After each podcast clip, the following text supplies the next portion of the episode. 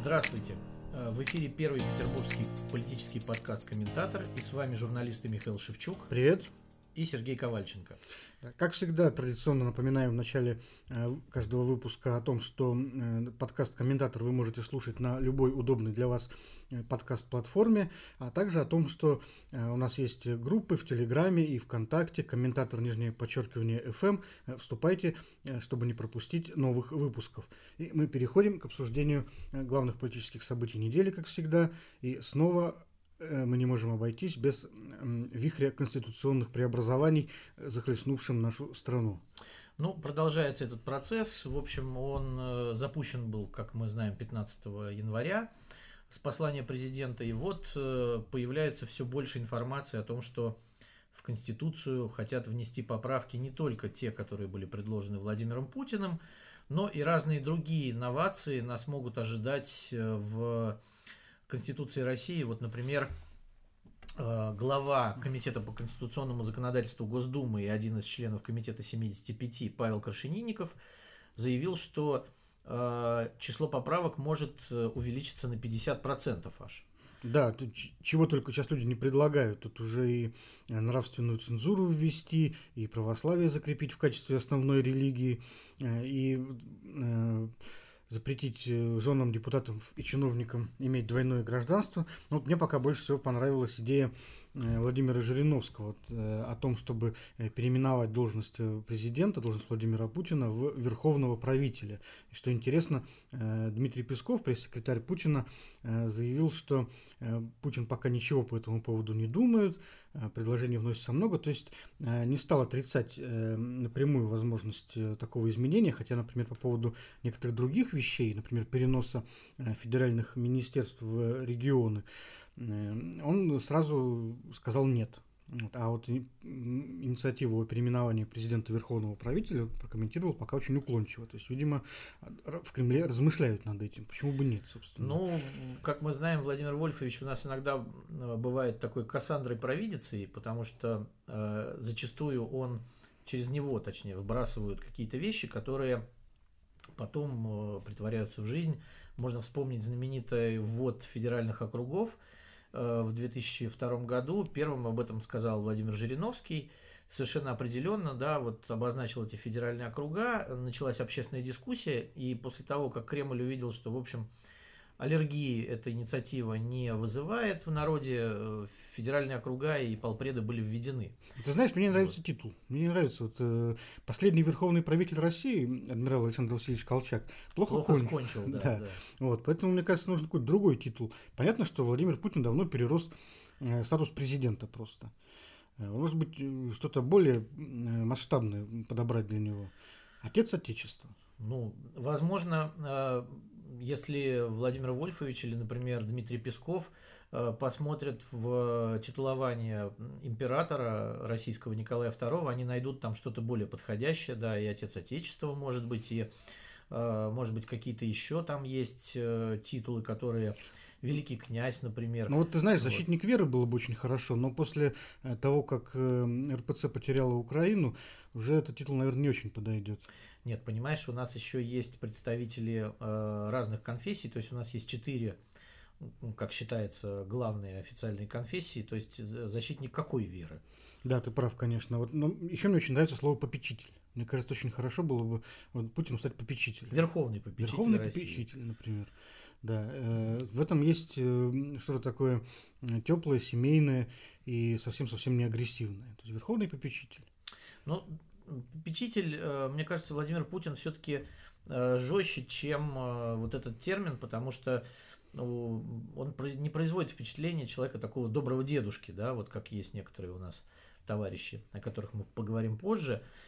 Все-таки вот даже в истории с э, помилованием израильтянки, которая попалась там за наркотики каким-то образом, Владимир Путин не показал себя добрым дедушкой, а он дожимал ситуацию до последнего, да. Поэтому я думаю, что нужно придумывать ему какое-то другое название. Но в любом случае, э, любой титул Владимира Путина, это будет, э, опять же, как бы Владимир Путин, э, который там с его нынешним статусом и полномочиями. Вот, э, думаю, что что-то такое, э, там, председатель, например. Председатель, очень хорошо, да. Потому что председатель вот у нас еще советских времен ассоциируется с таким э, хозяйственным крепким человеком. Начальником. Председатель колхоза. Вот. Председатель у него, совета, у него есть кожаная кепка, портфель, галстук. Он уважаемый в селе человек. Вот, председатель. Да, у него еще есть каблук или УАЗик, на котором он ездит. Это единственный автомобиль на селе. Ну, в конце концов, вот у нас же, например, Аурус в, теперь в, есть. в, в Китае э, руководитель государства носит э, титул председателя. Председатель КНР. Да, председатель да. КНР. У нас председатель России. Да, очень здорово, мне кажется. Ну, э, я думаю, россияне, если это предложение будет каким-то образом воплощено в поправках, дадут свой ответ на всенародном голосовании, подготовка к которому идет, я так понимаю, полным ходом. Вот Элла Памфилова, председатель Центра сберкома, э, она уже, видимо, дала понять, что в апреле, видимо, это состоится, голосование, так называемый квазиреферендум. который- Эксклюзивное голосование. вот это тоже, конечно, очень интересно. Сейчас э, Центр избирком сидит и вынужден выдумывать какие-то совершенно невообразимые юридические конструкции для того, чтобы вот э, воплотить волю Путина. Э, Вместо того, чтобы поступать, собственно говоря, по закону, где, в общем, порядок проведения референдума достаточно четко прописан, вот они сидят и придумывают какие-то не- невообразимые совершенно конструкции. А Вот, Я думаю, лишние. что они вынуждены это делать ровно потому, что референдум является официальным голосованием, и его результаты имеют юридическую силу. А Кремль, мне кажется, не хочет, чтобы э, это голосование имело э, императив. Поэтому нужно придумать какое-то э, голосование, которое там россияне проведут каким-то образом, там всенародное одобрение, но которое не будет иметь под собой юридической силы. То есть можно будет сказать, а, ну это же просто было всенародное голосование. Ну, такая какое-то». пропагандистская, в принципе, технологическая акция, это понятно. Но вот ты знаешь, мне кажется, для Путина это такой довольно серьезный ход, вот, потому что, в принципе, он здесь э, ставит на кон собственную репутацию. Ведь что такое будет это народное голосование? По большому счету, это будет проверка э, того, насколько народ действительно любит и доверяет президенту. И больше никакого смысла, мне кажется, это голосование не имеет. Вот ему нужно как-то убедиться в том, что люди ему верят. Вот. В первую очередь ему самому. Он сам себе вот доказывает, что то, что он задумал, это действительно э, находит отклик вот у россиян и э, находит поддержку. То есть, да, мой народ меня любит. Да. Видишь, но с другой стороны, вот эта вся история пока, да, непонятная. То есть мы не можем четко сказать, что и как это будет. Мне напоминает вот праймерис, которые проводит Единая Россия перед каждыми выборами.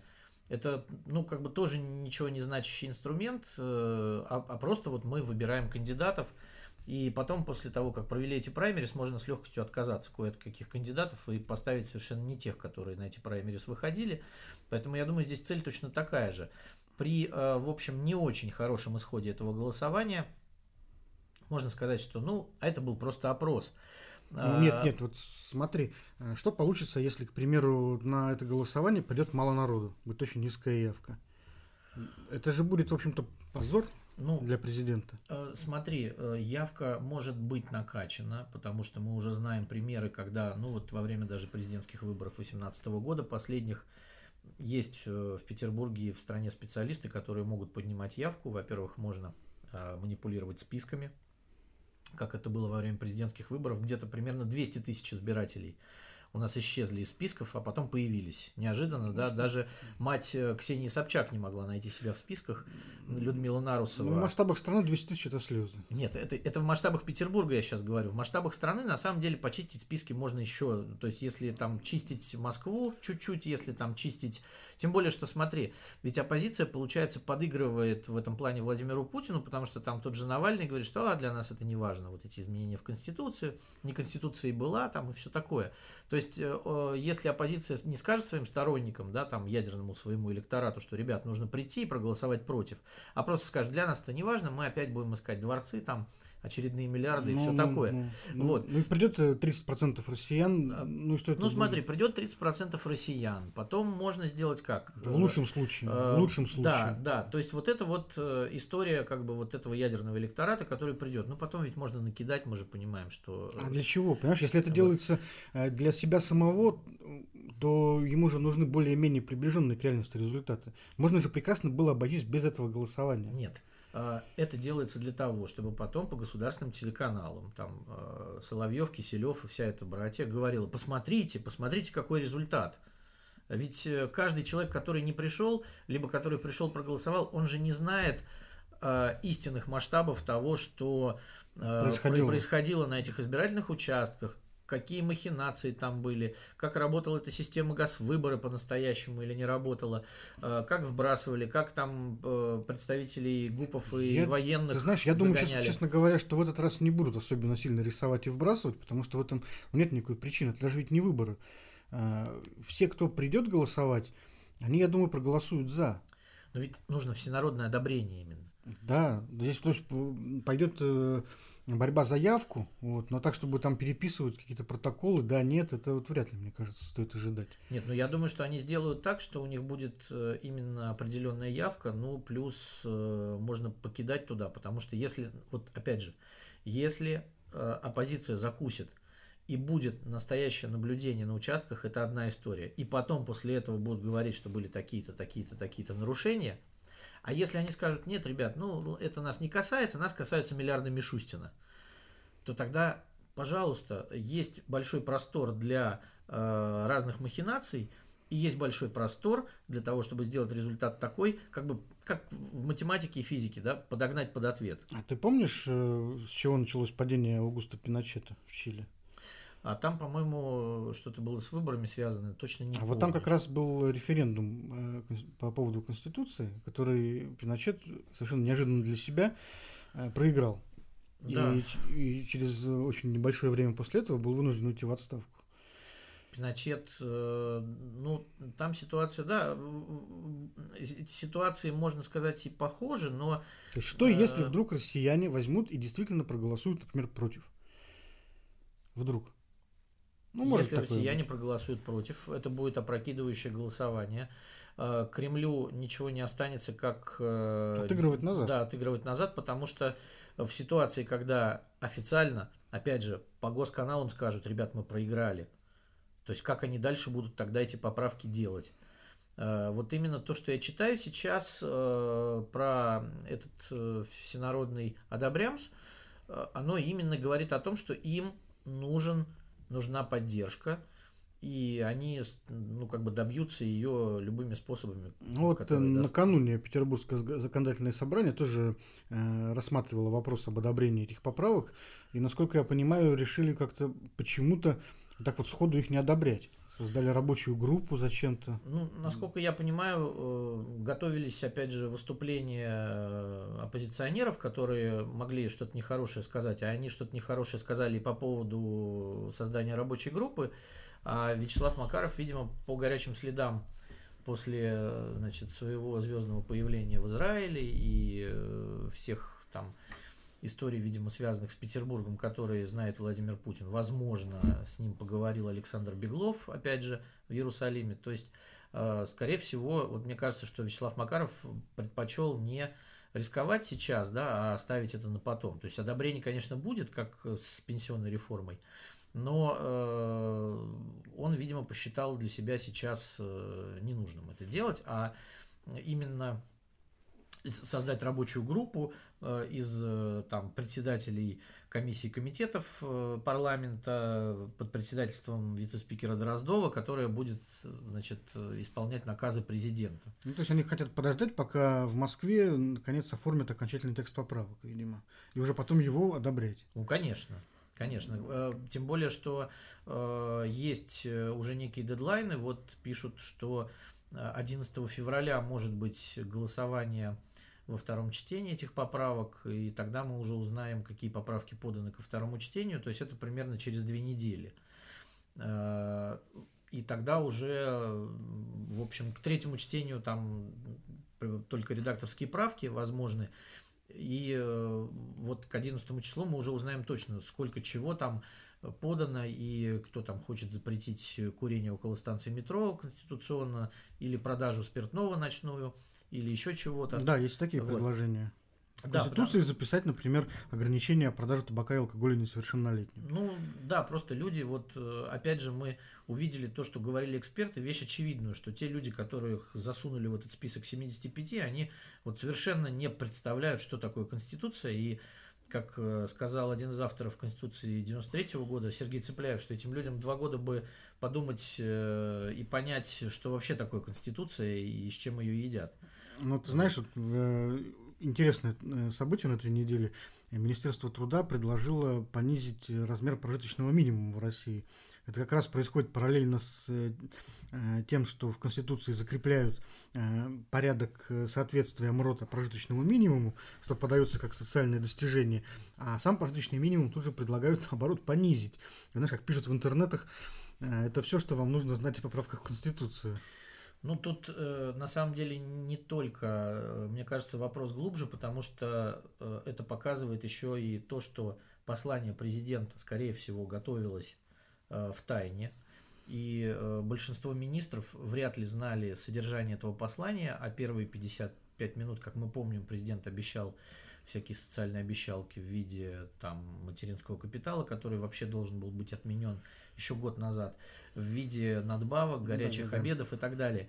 И вот мне кажется, что когда сейчас э, Антон Силуанов, министр финансов, в принципе, подсчитал, э, сколько нужно будет денег для реализации наказов президента, то оказалось, что, в общем, денег может и не хватить, потому что вот все данные по Э, вот сейчас собираются все данные по э, экономике России за 2019 год, там, в общем, ничего особо радужного нет. И э, рост где-то вот экономисты говорят примерно в 0,8%.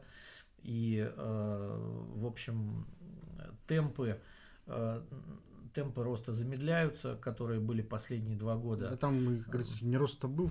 Да, не рост был, но вот э, замедление этих темпов роста, оно говорит о том, что экономика России все-таки не э, оправилась от кризиса, и, в общем, э, она совершенно не готова к таким социальным обязательствам. Вернее, конечно, наверное, если мы там будем продавать такое же количество нефти, то можно все это вбухать именно в социалку, ну, потому что нужно как-то оставаться у власти, а все-таки народных бунтов они боятся голодных. Э, поэтому вот э, здесь мы вынуждены будем сказать, сделать то, что сказал Владимир Путин. Хотя мы знаем, что бывает и Владимир Путин обещает какие-то вещи, а потом они все равно не выполняются. Бывает такое. Да, и, так, да, и такое бывает часто, что э, все его инициативы, вот эти социальные, они нивелируются потом на местах. Вот. Но э, первоначальная сумма, скорее всего, достаточно большая, нагрузка на бюджет большая. Нагрузка на регионы получается большая, потому что вот тоже на заседании правительства Петербурга 2 значит, в этот вторник э, обсуждали итоги 2019 года по бюджету. И, конечно, вот если посмотреть цифры, то они тоже не очень радужные. Э, а городу придется, э, как там Александр Беглов сказал, выполнять наказы президента. И это опять же ляжет бременем на городской бюджет. То есть, э, мне кажется, вот что э, с этими 55 минутами произойдет в ближайшее время, это будет, конечно, э, сужение вот этих вот хотелок Владимира Путина до возможностей регионов и федерального бюджета. И это, ну, это нормальная история. Но, тем не менее, регионы обязаны будут все эти поправки поддержать. Да, конечно. Вместе конечно. со всеми приравниваниями МРОТов прожиточному минимуму. Но видишь, вот интересно, что Кремль все равно нуждается в этом одобрении регионов, нуждается в этом всенародном голосовании. То есть э, э, Владимир Путин все-таки не может, э, как такой древнеперсидский сатрап, там, щелкнуть пальцами, изменить конституцию там, по своему желанию. Точнее, как бы может, вот, но все-таки он нуждается в легализации этого процесса. Вот, э, его режим все равно нуждается в многочисленных подпорках. Он не хочет разделять он не хочет нести эту ответственность самостоятельно, в одиночку. Он все-таки э, должен разделить ее со всеми, для того, чтобы э, потом говорить, что нет, это вы же все вот э, одобрили эту всю историю, вот ваши региональные законодатели за это проголосовали, вы сами на голосовании за это проголосовали. Он не хочет и не может нести ответственность сам. Потому что это чревато. Если что-то пойдет не так, то спрос будет с него одного. Вот э, зачем это все нужно, мне кажется. А мне кажется, что все это делается скорее на международную арену в, в расчете, потому что э, для того, чтобы потом говорить на международных встречах, что это вот не я тут такой сатрап, да, там написал все это, пропихнул, а это вот народное одобрение было у нас там. Вот люди сидели, писали эти поправки, вот прошло время, там сначала мне говорили, что было всего 4 дня, а они вот до 11 февраля месяц работали. А что касается наших, ну да, это, понимаешь, это такая формальность, которая нужна любому авторитарному лидеру и э, для того, чтобы понять, что я тут не один все решаю, и потом все шишки не полетят на меня. Конечно, разумеется, ему нужно какое-то одобрение. Но при этом э, мне кажется, что это вот э, такие вещи, ну, эффективные достаточно. Они, они, да, они достаточно эффективные, потому что потом в истории, когда будут говорить, ну вот, а вы знаете, там Владимир Путин, он вот решил переписать конституцию, он сделал то и это, а историки будут говорить, э, нет, а вот тут Ну вот, вот как, было собственно вот... говоря, было с крымским референдумом, который, несмотря на то, что, в общем, прошел с очень большими э, вопросами, и даже вот, э, Сергей Лавров в интервью признавал, что да, действительно, юридически э, юридически он был довольно спорный, довольно спорный, сомнительный, вот, но тем не менее именно э, этот референдум сейчас э, лег в основу аргументации Москвы в пользу легитимности присоединения Крыма. То есть все говорят, вот все-таки у нас, у нас же был референдум. Все-таки это не решение Путина, это референдум был. Да. Вот. Это, собственно говоря, видим... Э, это главный аргумент на международной арене, потому что говорят, э, а что вы будете делать с народом Крыма, который вот Да, но видишь, этот, за... если международное сообщество может волновать Крым, то, я думаю, внутренние э, там какие-то нюансы российской политики, там кто этот может вносить в Совет Федерации там какой-то запрос или в Конституционный суд. Вот это международное сообщество не очень волнует на самом деле. Какая им разница, может там у нас президент направлять запрос в КС по толкованию законопроектов или нет. Это делается для внутреннего, конечно же, потребителя. Нет, ну смотри, международному сообществу что важно в данном случае? А, ответить э, для себя на вопрос. Главный, Путин диктатор или не диктатор? Можем мы сидеть с ним за одним столом, и нас потом не будут полоскать в наших газетах, да, и все говорят, что мы вот сажаем с собой за столом диктатора.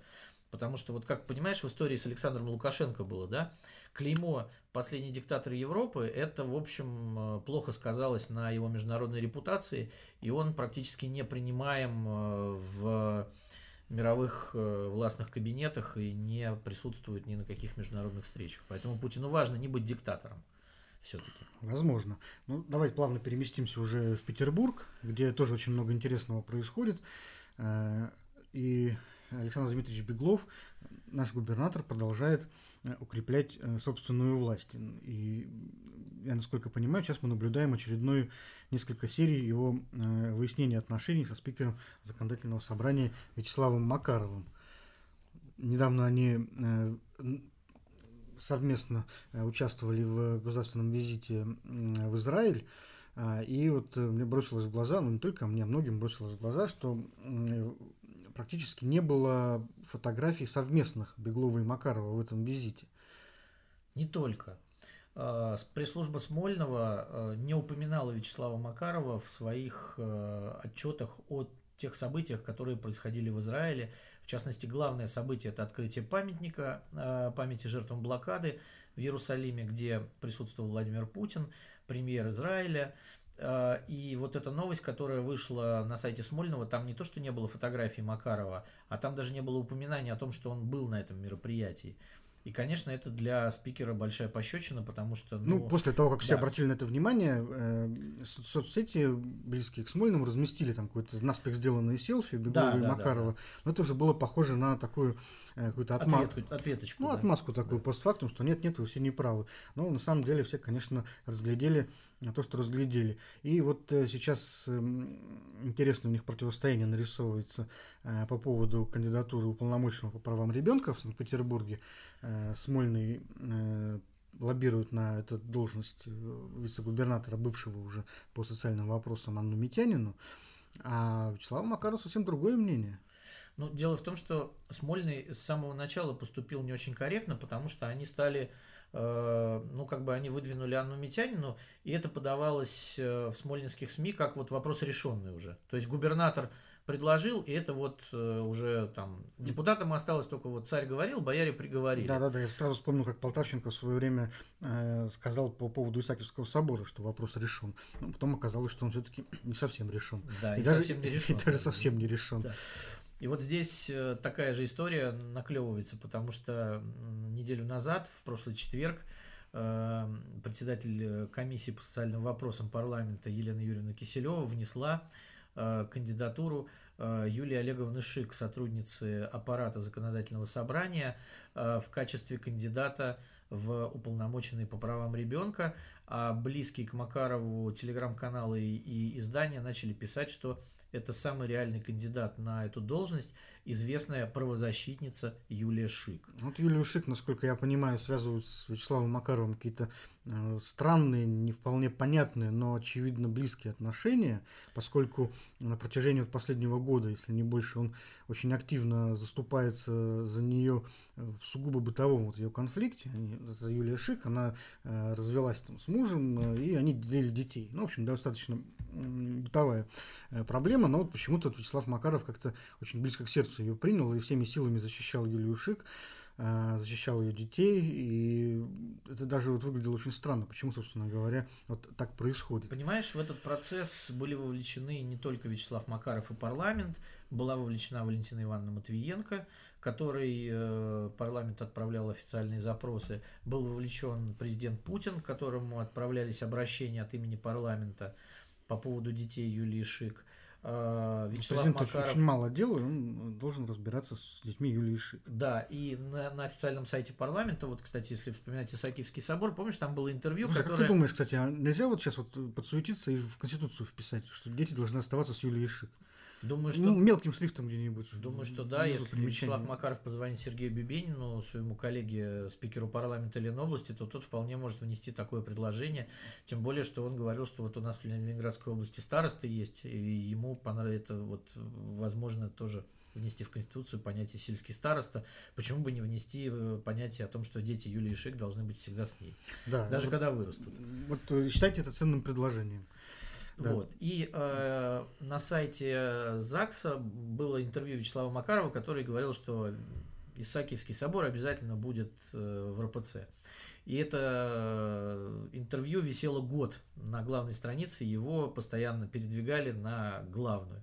Так вот, э, майское постановление парламента о защите детей Юлии Шик, обращенное к Владимиру Путину, точно так же висит на сайте парламента до сих пор, хотя дети уже вернулись, в общем, и муж с Юлией Шик договорились, слава богу. Вот, в общем, э, какая-то странная история. Вот ты вообще мог себе представить раньше, чтобы э, парламент вдруг не согласился с кандидатурой Смольного на должность, например, омбудсмена, вот как в данном случае? Ну, э, мне кажется, что это э, такой конфликт явный уже, который э, показывает, что Вячеслав Макаров, в общем, э, протарил уже себе такую дорожку, и э, в общении с Георгием Полтавченко тоже там были конфликты, они были не такие явные просто, а э, вот и оппозиционеры, которые близки к Вячеславу Макарову, губернатора критиковали, и тогда вот получил по рукам вице-губернатор Александр Говорунов, который э, сказал где-то, что он будет курировать выборы, и поднялся огромный да, да, крик.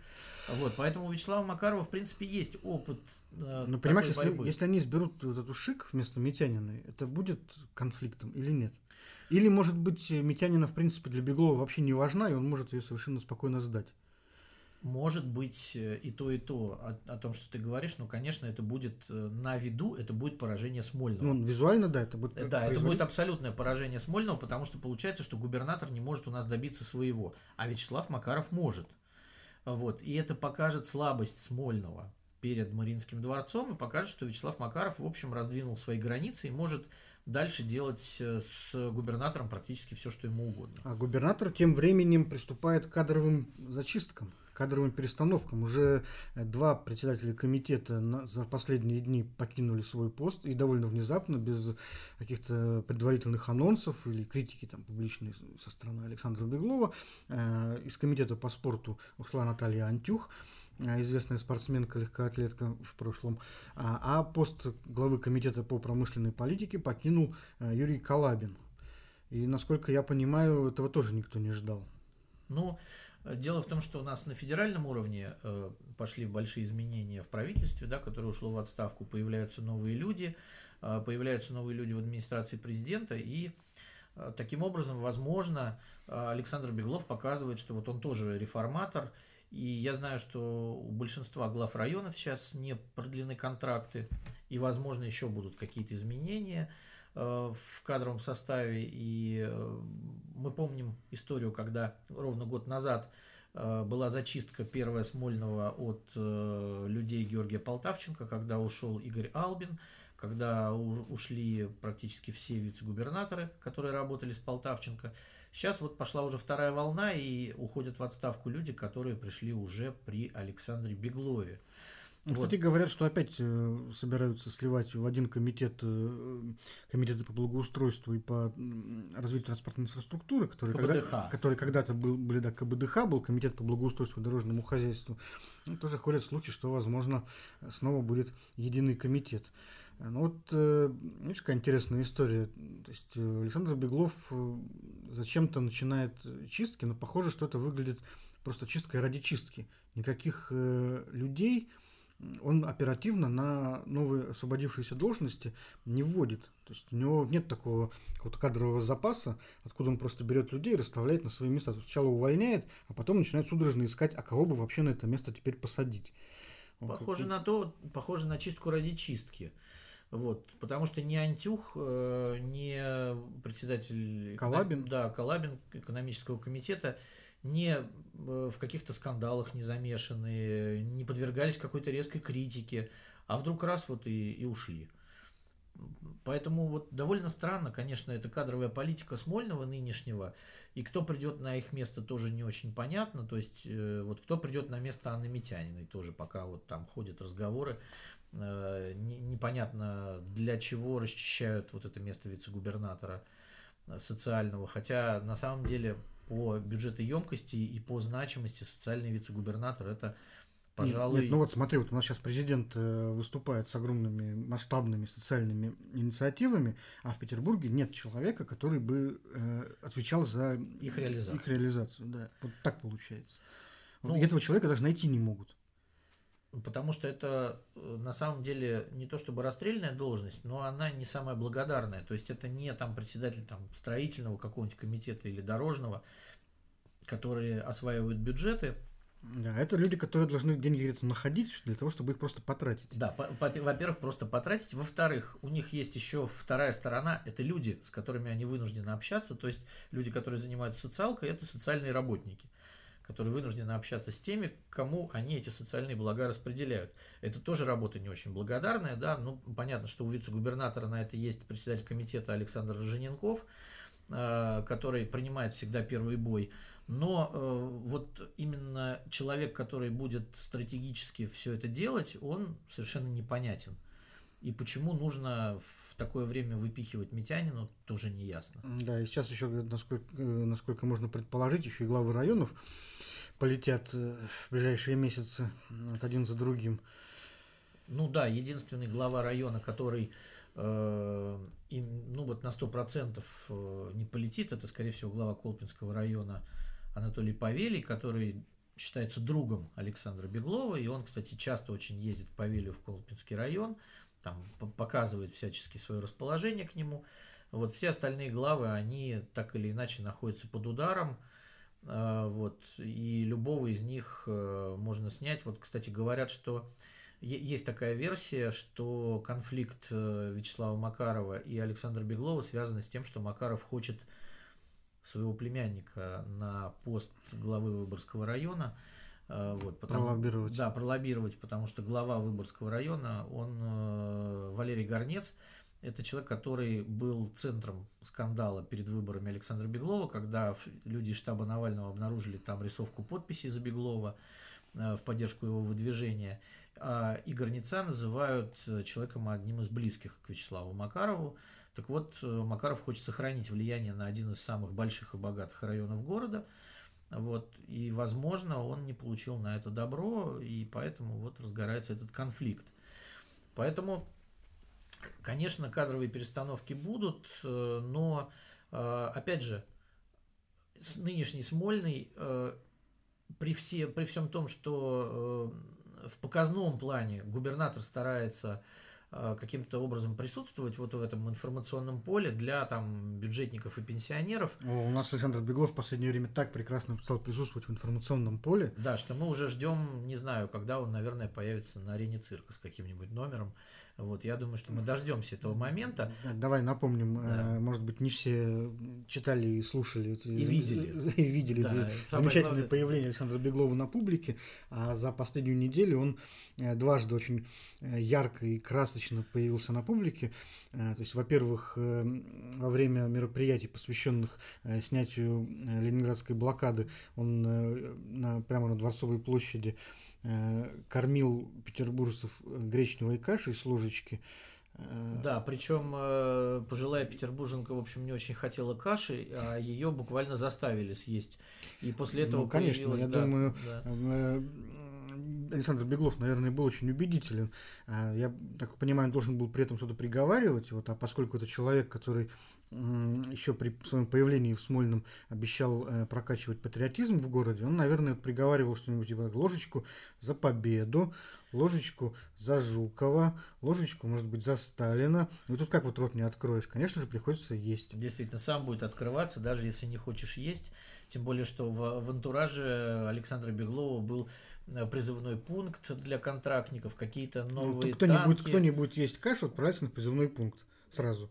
Да, поэтому бабушка начала, э, в общем, быстро работать челюстями. Вот, и после этого появилась такая шутка, что, наверное, скоро на Масленицу Александр Беглов будет со своей знаменитой лопатой кормить людей блинами на дворцовой Ну, лопата-то она же, что и зря стоит в кабинете, она наверняка у него начищена. Вот. А через несколько дней, э, буквально вот совсем недавно, Александр Беглов еще раз вот заставил говорить о себе. Э, в соцсетях появился э, видеоролик, где э, Александр Беглов, инспектируя детский сад на Васильевском острове, вдруг неожиданно принялся музицировать на каких-то подручных, подвернувшихся ему инструментах. Да, не хватало знаменитых перуанцев, которые частенько в Питере у метро играли на своих дудках. Нет, слушай, а что это были вот вообще за барабаны? То есть вот он, для тех, кто не видел этого ролика, обязательно его найдите и посмотрите. Э, Александр Беглов подходит к каким-то ц... осветительным приборам. Осветительным приборам, да, это были фонари, да, это да, да, это такие, были фонари. такие в виде цилиндров, и начинает на них играть как на барабанах. А потом подошел к какой-то вообще странной конструкции, которая как потом, видимо, выяснилось, то ли, то ли фонарь, то ли урна. Это что... урна, это урна, значит, а сверху не, она сделана в виде такого грибочка, но просто покрашена в черный цвет. Ага, и он, вот. и он принялся, в общем, на ней выстукивать какую-то мелодию, как на барабане, при этом э, улыбался и всячески показывал, что ему, в общем, весело и хорошо. Но смотрелось немножечко странновато и глуповато. Да, окружающие вынуждены были тоже улыбаться и пританцовывать. Вот, но, кстати, видно было, что Александр Беглов это делает достаточно искренне. Да, видишь, человек э, не, не боится показаться смешным. Это положительное качество для человека.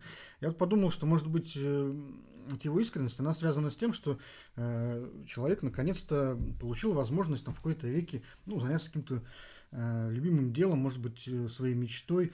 Ведь, э, понимаешь, в детстве, в детстве э, очень мало Э, людей, мало школьников, подростков хотят стать государственными служащими. Обычно люди Хотели стать космонавтами. Да, да, да. И выбирать какие-то романтич...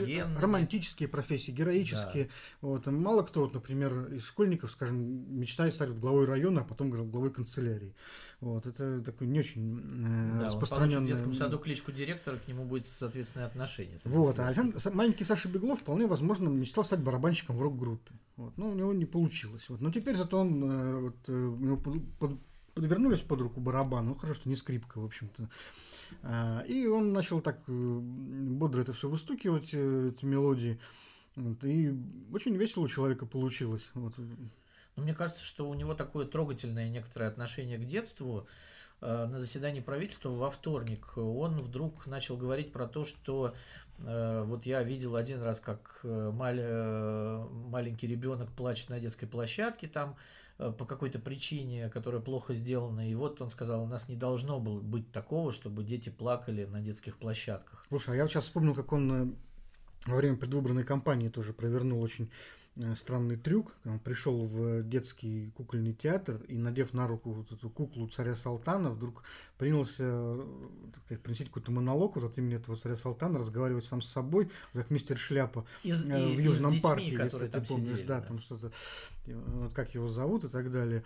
Вот, и вот, понимаешь, вот эти э, такие странные, э, странные прихваты, то есть вот кормить людей с ложечки, играть в куклы, э, играть на, это, на урне, вот на крышке. Я думаю, что, может быть, у него просто призвание вот, быть воспитателем детского сада. Может быть, он мечтал об этом всю жизнь.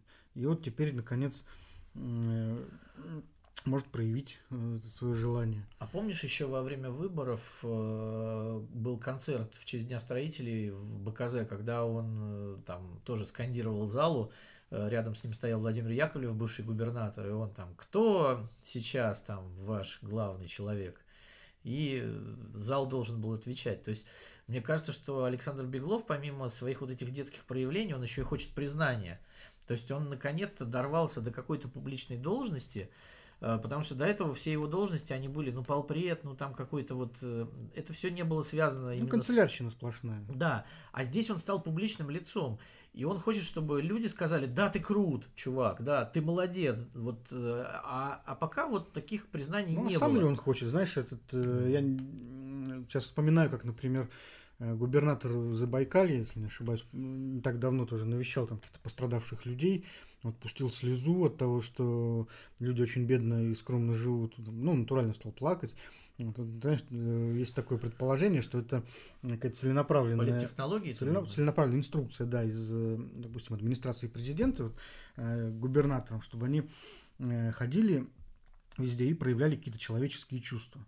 Ну, не выглядели какими-то механизмами. Вот. И они вот кто как может, э, тот так и проявляет чувства. Кто заплачет, э, кто вот людей с, С лож- с ложечки покормит. Да. Да, кто потом начнет барабанить на урне, как бы, ну, вполне возможно, но тут с такими историями можно дойти уже до э, и совсем странных проявлений. Вот. Хотя, мне кажется, что что бы ни сделал Александр Беглов, то мы уже вряд ли удивимся в публичном плане. Почему? Вот если, например, на следующий Новый год там на какой-нибудь новогодней елке будет играть зайчика, вот, то я удивлюсь, пожалуй. Ну, мне кажется, он органично будет смотреться в этом образе зайчика. Да, пожалуй. Вот. Э, Вопросы партстроительства в в России в последнее время э, вдруг приобрели какой-то странно обвальный характер. И тоже, в общем-то, довольно комического, э, комического облика партии создаются. То есть сначала создатель популярной игры World of Tanks э, вдруг решил создать партию, а теперь э, э, совладелец космической, косметической, косметической компании, к сожалению, не космической. Если бы космическая, я бы на самом деле SpaceX, да. да, я бы на самом деле так более серьезно об этом э, рассуждал, но косметической, к сожалению, компании Фаберлик Александр Даванков поделился тоже планами создания политической партии правого толка. Вот, и Захар Прилепин не так давно объявил о создании партии за правду. За правду. Э, Что с ними со всеми случилось? Зачем эта ярмарка нужна? Ну, э, самый Ну, первый... Они, они же все знают, что вот эти партии ну, не могут быть зарегистрированы. Ну, самый первый ответ на вопрос. э, Скоро нас ждут выборы в Государственную Думу. И, возможно, это такая дымовая завеса для того, чтобы отвлекать людей от обсуждения каких-то серьезных насущных политических вещей, от подготовки выборов э, к выборам стандартных партий, которые уже существуют, э, вот такими вот симулякрами. То есть вот там та же самая партия танчиков э, называет себя партией прямой демократии. Вот, мы хотим электронного голосования, мы хотим, чтобы там нам делегировали полномочия люди, при этом мы не хотим называться депутатами, а все А решения... кем хотят они называться? Они, ну, к- Зайчиками? Нет, народными представителями некими, э, которые будут э, референдумом решать любую проблему, которая есть в обществе. То есть вот прямая демократия, да, там нужно построить пешеходный переход, То есть у нас тут же вот- референдум. Я думаю, что тогда надо действительно создавать какую-то целую политическую конструкцию такую параллельно. То есть у нас вот есть уже какой-то квази-референдум, который не референдум, и пусть у нас будут тогда квази-депутаты, которые не депутаты, а такие народные представители, как, это- как ну, было народные губернаторы Донбасса. Вот, то есть какие-то люди без э, полномочий, но вот с имиджем. А Мне кажется, что вот, вот история как раз партии танчиков, она самая удобная сейчас для людей, которые устраивают вот этот народный референдум, потому что, а вот смотрите, это же инициатива снизу, есть человек, успешный бизнесмен, создает целую партию, которая будет э, интересоваться насущным э, тем, тем, чем, в общем, люди хотят, э, вот что ну, они хотят. Называется партия исполнения желаний. То есть да. люди, которые целенаправленно с самого начала отказываются от политической программы вообще, да. что пустое, пустое ведро, понимаешь? Да. И говорят, вот мы будем делать то, что вот захочет народ. Понятно, что э, технически, на практике, это вообще нереализуемо. Конечно. Ну, это как то же самое, как вот анархисты, да, то есть это вот это такие утопические идеи, которые, в принципе, на практике нереализуемы. Да. Вот это все у них, я думаю, про, будет существовать ровно до того момента, как они первые пару раз попробуют вот узнать мнение э, собственных членов по тому или иному вопросу и столкнуться с расколом.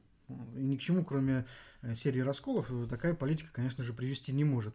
Но сама по себе вот э, эта инициатива, такой заход, она, она вот очень интересная. То есть э, люди пытаются быть какими-то гиперпопулистами. То есть у нас вот есть уже популистская верховная власть, переплюнуть ее на идеологическом фронте невозможно, потому что она всеобъемлющая. Да. Вот. И для того, чтобы э, хоть как-то бросить вызов вот популистам, надо быть вообще какими-то суперпопулистами. То есть э, вот у нас на что вот Единая Россия партия аморфная и без какой-то ли конкретной программы. Но вот чтобы с ней сражаться, нужно быть еще более аморфными, какими-то запредельно анархистскими. Вот. Э. Кстати, партия Танчиков, один из ее руководителей сказал, что э, когда его спросили, а что вот, что за идеология вашей партии, он сказал, у нас партия реальных дел.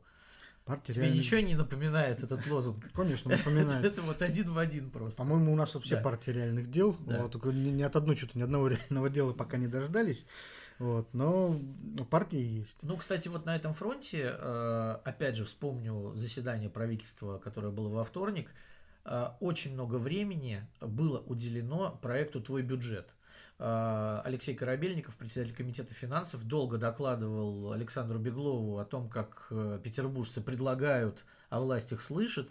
И потом э, Александр Беглов сказал, что да, это правильно, что вот мы должны слушать людей, которые нам говорят, вот тут вот велодорожку нарисовать, тут вот это, это самое.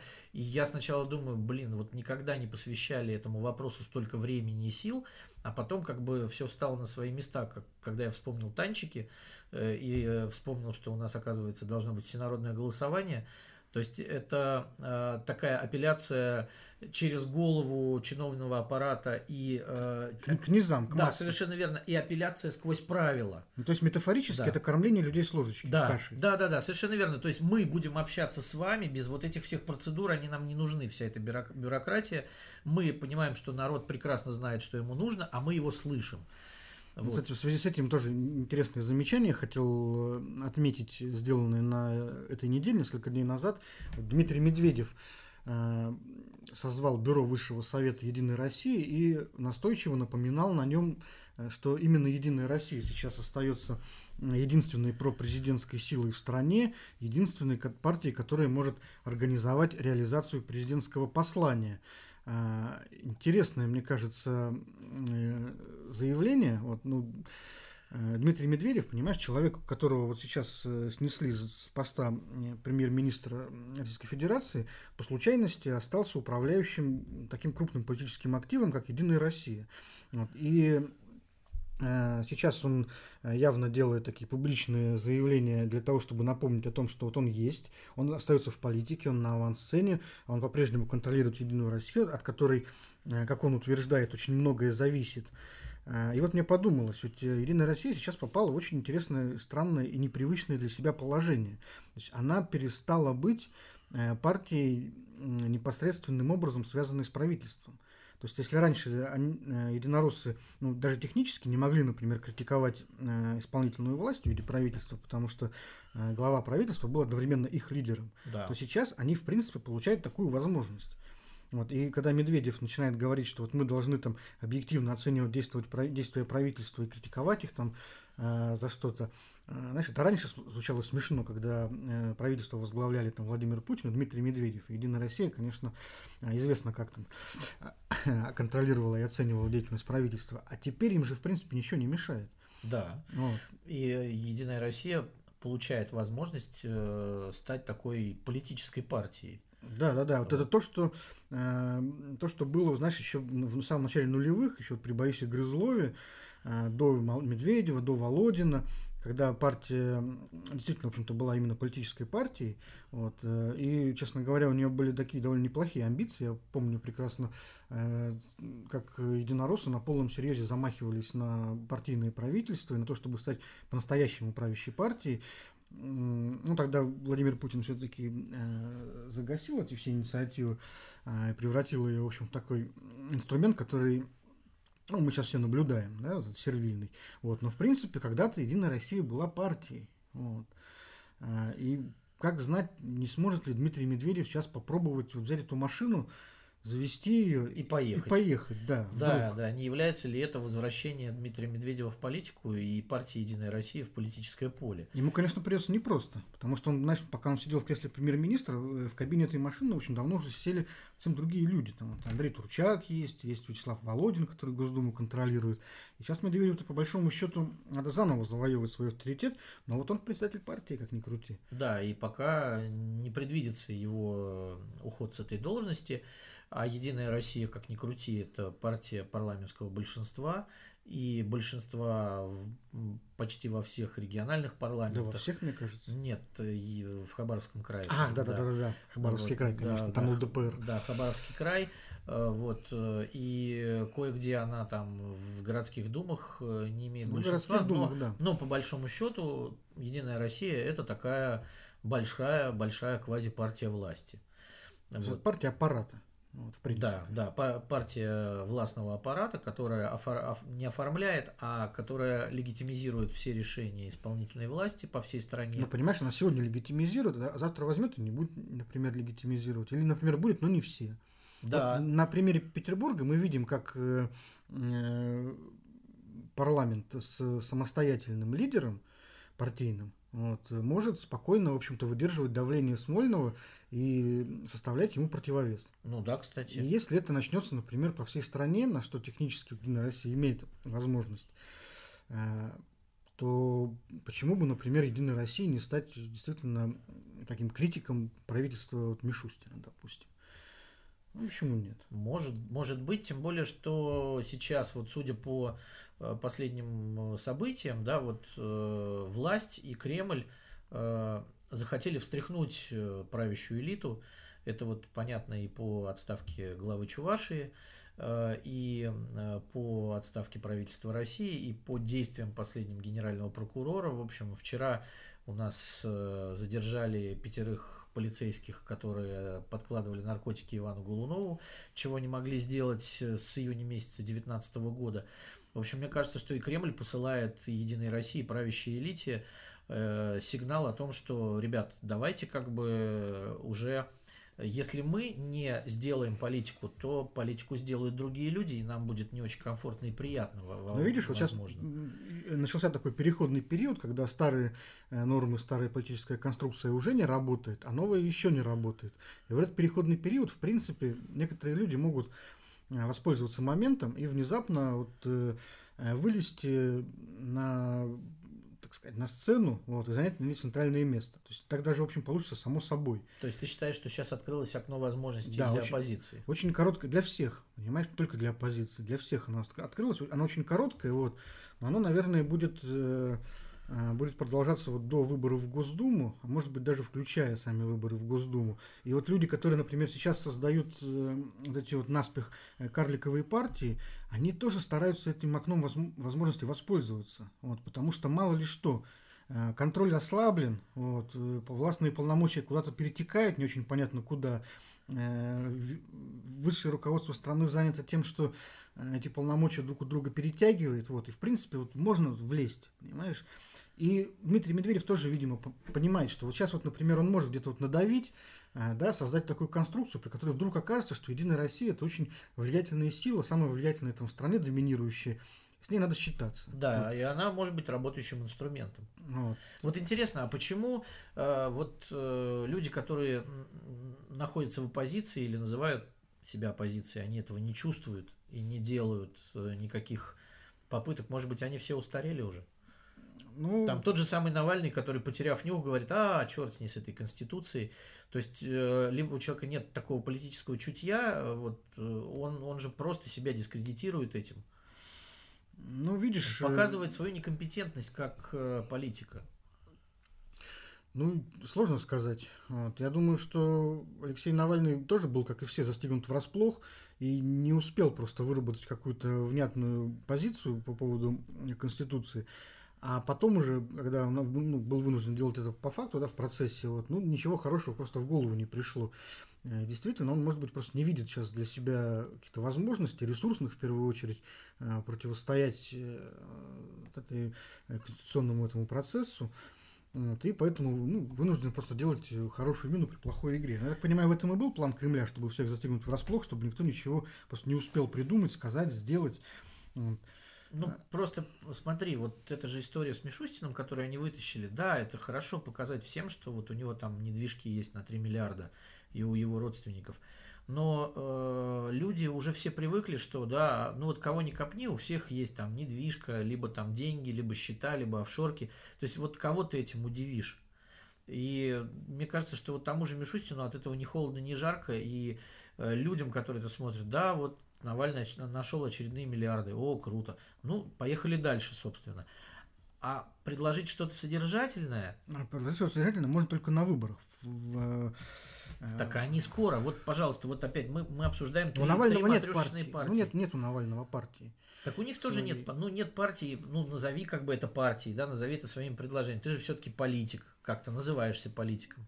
Ну, попробуй выработать какую-то свою политическую программу. Ну, вот, кстати, партия Яблоко в этом вот. смысле поступила более, по крайней мере, логично, да, они э, разрабатывают собственные поправки в Конституцию, которые тоже там будут каким-то образом подаваться. Да, и, кстати, как. пригласили людей, которые и имеют опыт написания Конституции. В общем, Яблоко, да, поступило. Ну, по крайней мере, логично. да, так, так должна, должна поступать, наверное, политическая сила. Но политическая сила который находится в системе все-таки. Навальный э, позиционирует себя как игрок вне системы. Он не может играть э, вот, по правилам системы и подавать там какие-то поправки в Конституцию.